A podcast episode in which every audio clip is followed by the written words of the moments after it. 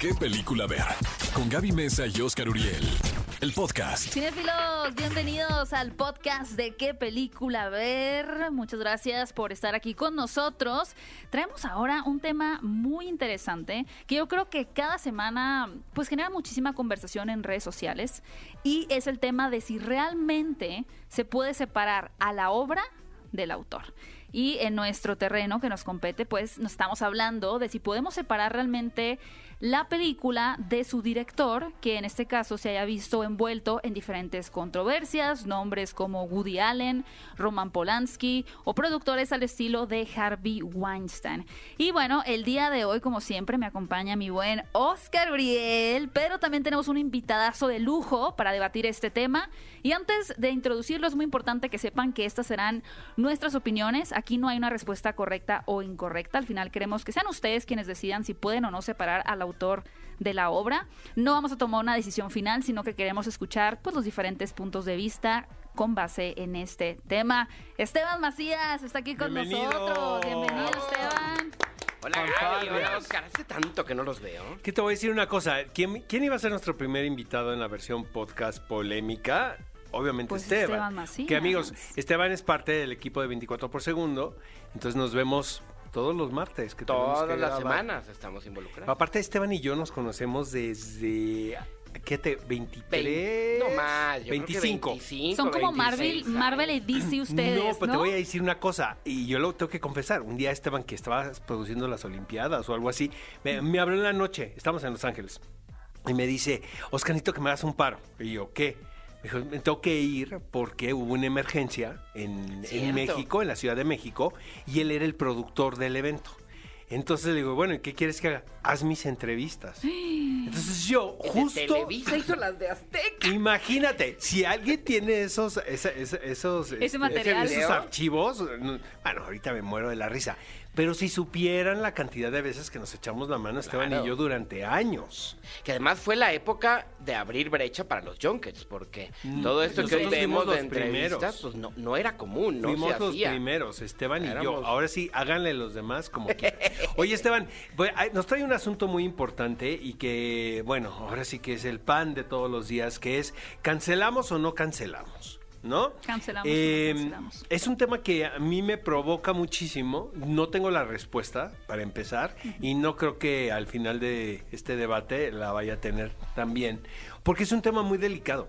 Según yo, la cancelación es muy válida y yo respeto muchísimo. Eso sí lo he aprendido, ¿no? Con el paso del tiempo, a escuchar y que si alguien me dice, sobre todo las nuevas generaciones, ¿no? Que son las generaciones intocables, ¿no? Las de cristal, ¿no? Las que vienen a cambiar los paradigmas, que eso que está bien. Que también está bien, Están por haciendo un gran trabajo, porque nosotros, nosotros crecimos con unos prejuicios que ni siquiera nos damos cuenta. Y aceptando las cosas como eran sin tratar de cambiarlo. Totalmente de acuerdo, Esteban.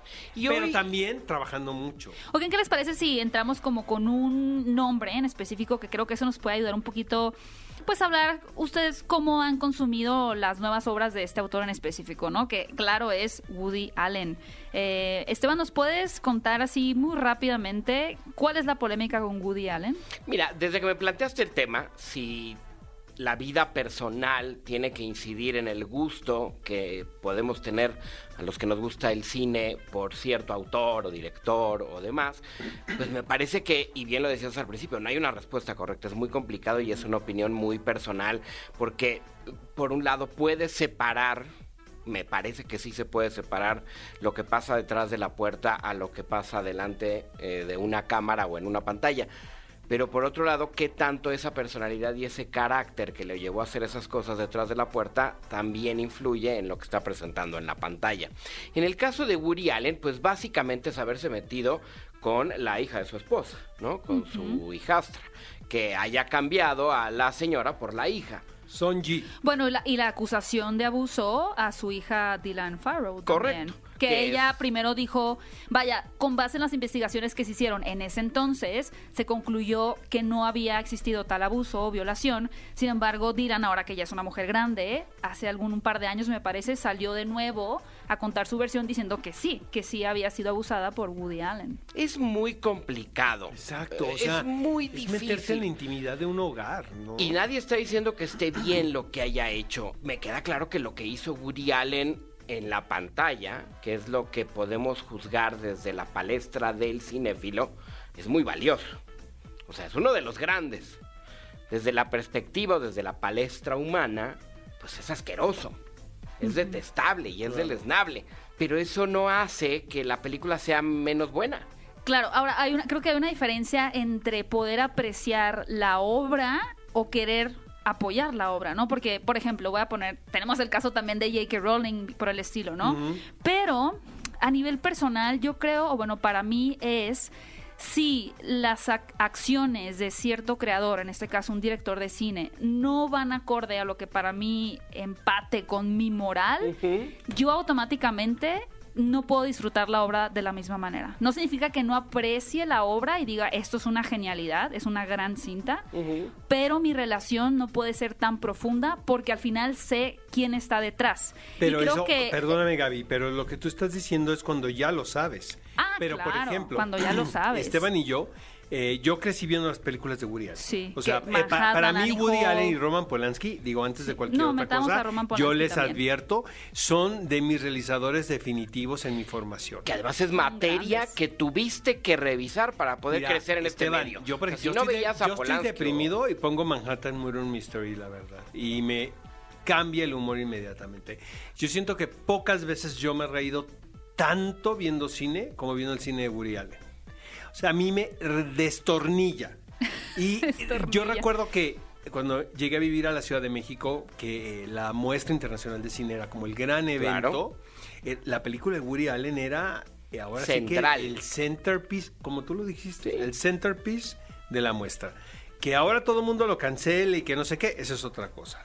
Pero en su momento, como lo vivimos nosotros, era un director in- de- indiscutible en el manejo del sentido del humor. Pero justo mencionas que hay un antes y un después. Mira, no lo sé, Gaby, porque, por ejemplo, eh, sa- sale el escándalo, ¿no? De Woody Allen, pero de repente eh, viene Blue Jasmine, que es, eh, es seguir explorando como director en estilos y géneros a la edad que él tiene. Y él, él no tiene la necesidad de demostrarle nada a nadie más que a sí mismo, ¿no? Y eso nos queda claro.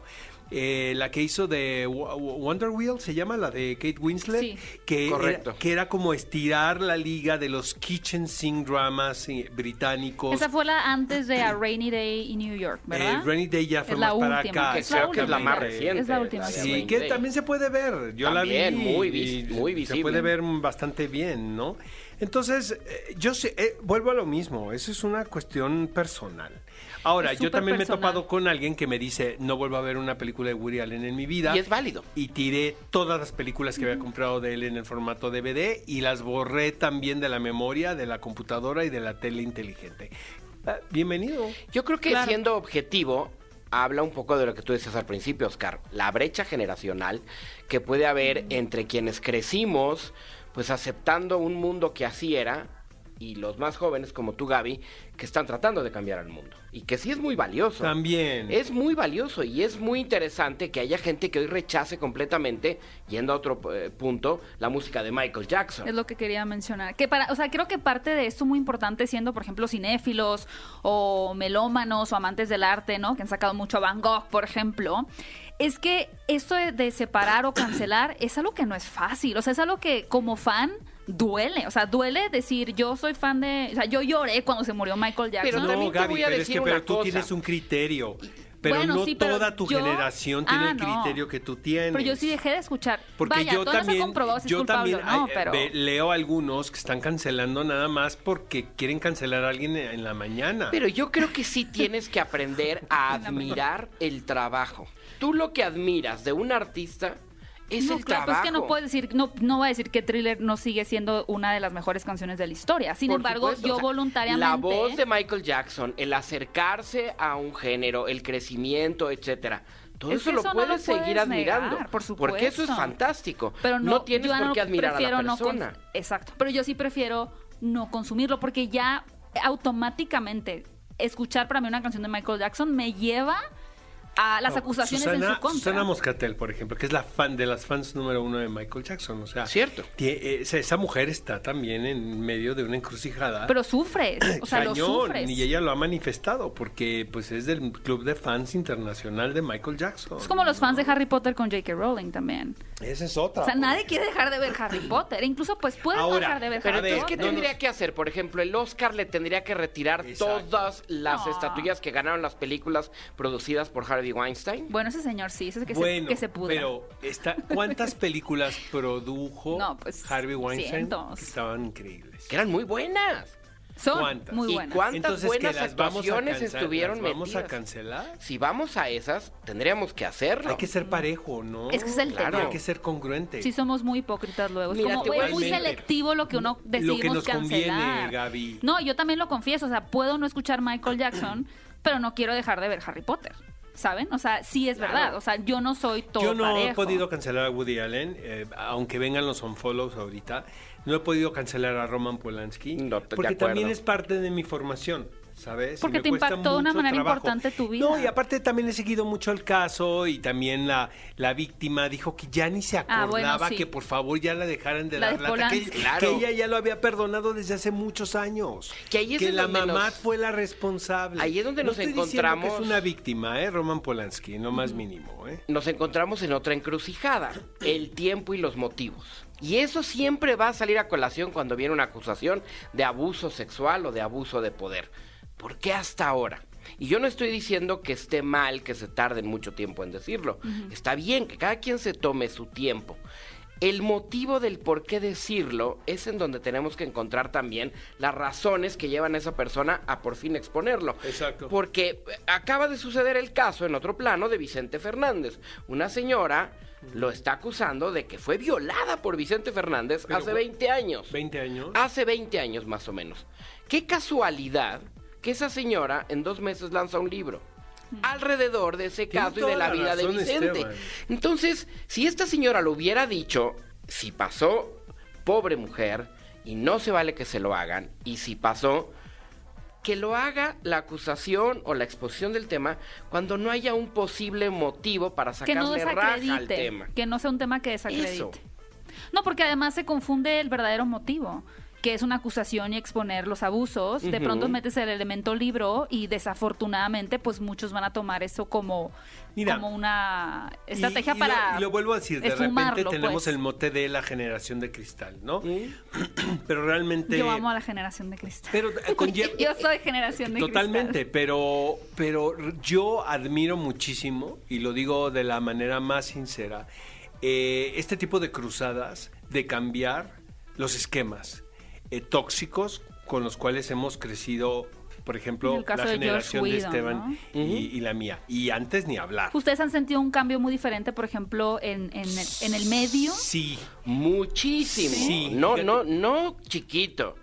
180 grados, en donde al momento de hablar, de decir un chiste, tienes que pensar en las connotaciones y en la responsabilidad de tu palabra. No, deja eso, Esteban. Los ambientes laborales tóxicos. También. O sea, de repente, o sea, yo crecí en la época, o sea, yo llegué a Televisa cuando era la época boom de los programas musicales de Luis de Llano, de las telenovelas musicales que era alcanzar una estrella, bailar Claro. conmigo y todo.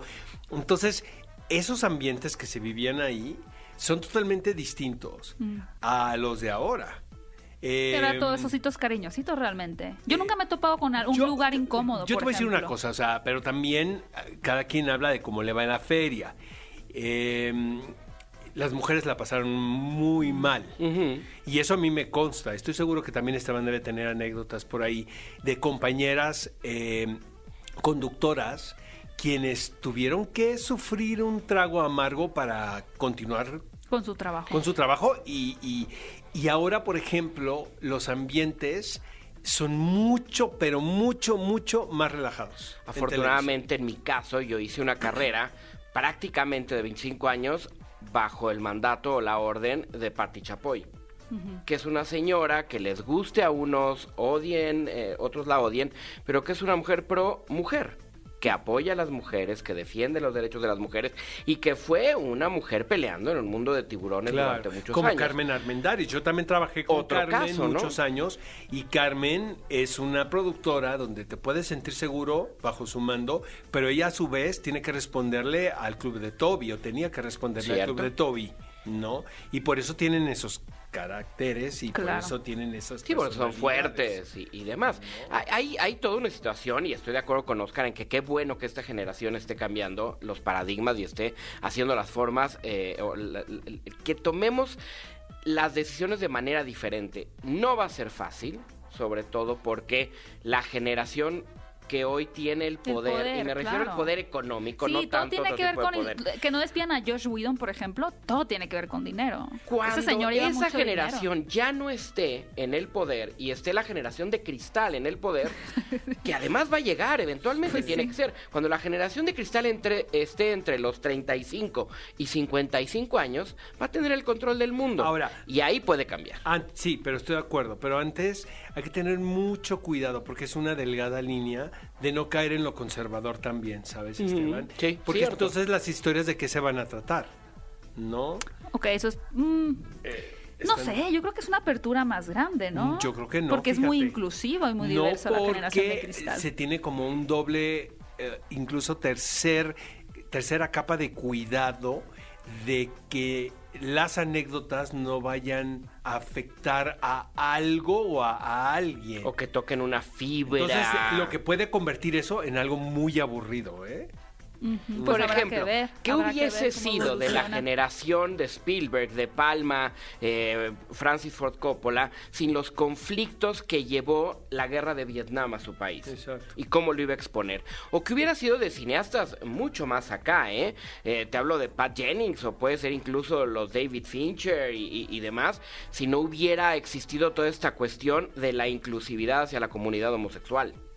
El no juzgar Pero eso. creo que cada generación tiene sus batallas, ¿no? Sí. Y, y habrá no. unas, pero tiene razón Oscar, se puede volver muy aburrido. Sí. Oigan, tenemos que terminar el debate, No, pero hay que que, tener una hay que dos. comprometer a Esteban de que tiene que regresar. Comprométete, Esteban. Me comprometo. Tienes muchas cosas que contar. Muchísimas. Sí. sí. Uy, a- Vas a ser un invitado, creo, frecuente. dicen los que saben que te pagan más en este trabajo Por por, decir, por no decir las Por cosas no que decir. sabes. Exacto. Pues aquí ahorita te pasamos un billete. Está bien, aquí vemos cómo le hacemos Oye, Esteban, por acompañarnos. Muchas gracias a todos los que escucharon este podcast. Vamos a tener más debates más adelante. Y recuerden que pueden también escuchar el programa en vivo todos los sábados 10 de la mañana por Exa FM con Oscar Uriel y conmigo. Y no olviden también, bueno, eh, calificar, comentar, escribirnos en redes sociales con el hashtag qué película ver. Es la versión podcast y Exacto. recomiéndenos con sus amigos y sus familiares. Compartan. Muchas gracias por la invitación. Gracias, Esteban. Gracias, Y nos Esteban. escuchamos en el siguiente podcast. Esto es ¿Qué película ver? Un programa de Cinépolis.